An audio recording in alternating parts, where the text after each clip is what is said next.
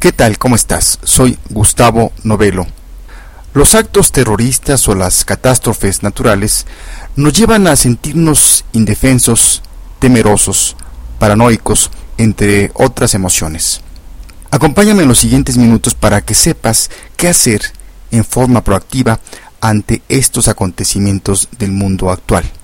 Salud Mental comienza después de esta breve introducción musical con el grupo Boston y su canción More Than I Feeling.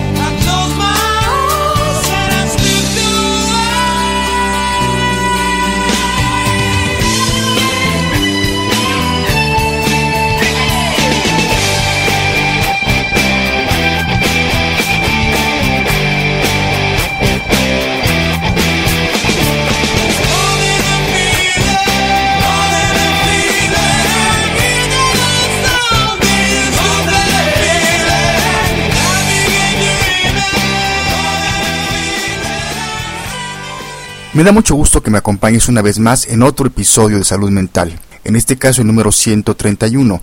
Soy Gustavo Novelo y te saludo desde el Centro de Psicoterapias México en el World Trade Center desde la capital mexicana. Las explosiones en la maratón de Boston el pasado lunes 15 de abril de este 2013 nuevamente nos llevó a muchos de nosotros a generar una serie de emociones a raíz de este nuevo acto terrorista. Esta tragedia dio como resultado tres muertos y 176 heridos. Hasta el momento en el que estoy grabando este episodio, ya se conoce quiénes fueron los que orquestaron el acto terrorista en la maratón de Boston.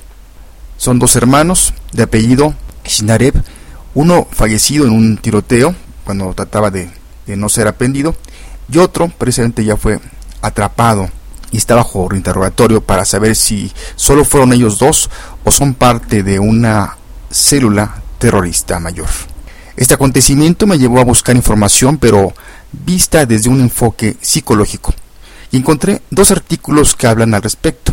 Estos aparecieron en el portal Psych Central y en WebMD, y tomé algunos puntos de cada uno que se me hacen relevantes para compartirlos contigo y por supuesto le pondré como siempre un toque personal. Al final daré las referencias por si quieres profundizar en el tema. Es normal sentir una gama de emociones el día después de un atentado terrorista como el que sucedió en la maratón de Boston, incluso si estabas a miles de kilómetros de distancia. La gente se vuelve vigilante o paranoica, mira a su alrededor, se vuelve más aprensiva. Para las personas que fueron testigos directos de los ataques, las mismas emociones pueden surgir, aunque por supuesto pueden ser mucho más intensas. Algunas personas se sienten emocionalmente entumecidas y algunos se sienten abrumados. Algunas personas piensan que tienen que empezar a hacer algo de inmediato para ayudar a otras personas. Algunos otros piensan que lo mejor es retirarse y aislarse.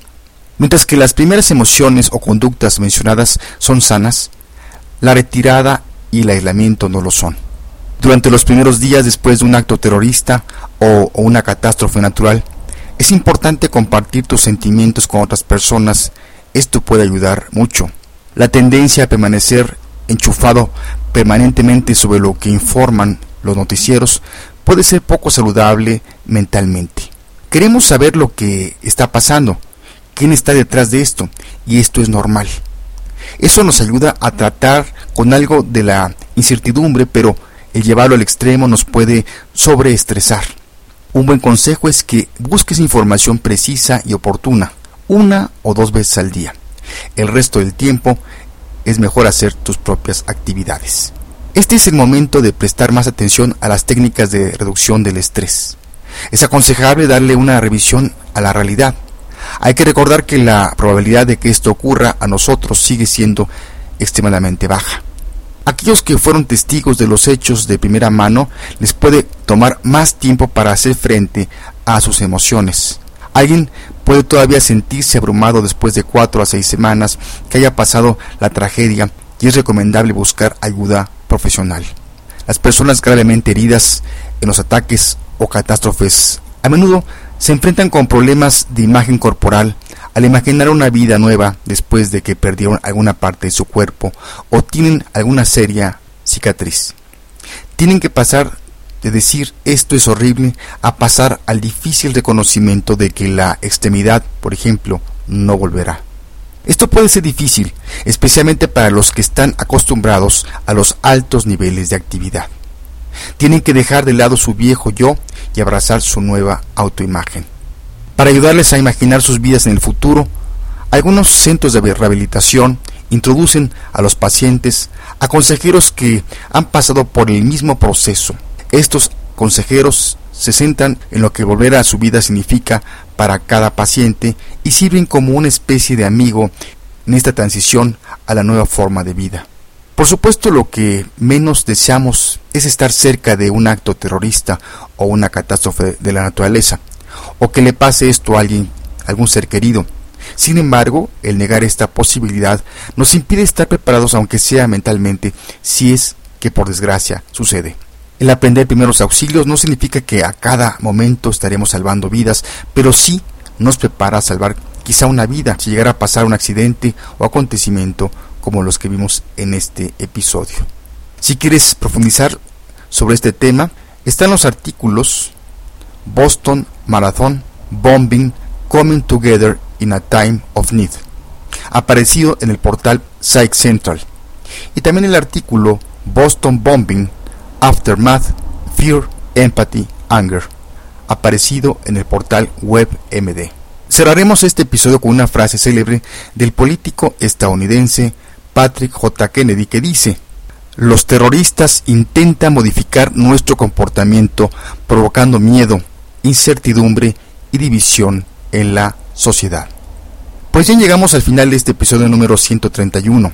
No sin antes decirte que nos puedes escribir o escuchar o bajar los episodios anteriores entrando a nuestro portal www.psicoterapias.mx y también te puedes suscribir en la iTunes Store para que de manera automática se baje a tu dispositivo en cuanto subamos cada episodio. Cerraremos este episodio con el grupo Boston y su canción More Than a Feeling. Como dato complementario te puedo decir que Boston es un grupo de rock de Estados Unidos formado en los años 70 liderado por el virtuoso músico Tom Schultz. Boston es considerado como un grupo de hard rock, combinando elementos del rock progresivo y heavy metal en su música. El ex cantante de este grupo, Brad Delp, era bien conocido por su gran tesitura vocal y un timbre afinado y cristalino que se muestra en éxitos como More Than a Film, que es precisamente con el que cerraremos este episodio. Me despido de ti, te mando un fuerte abrazo donde quiera que te encuentres en tiempo y lugar.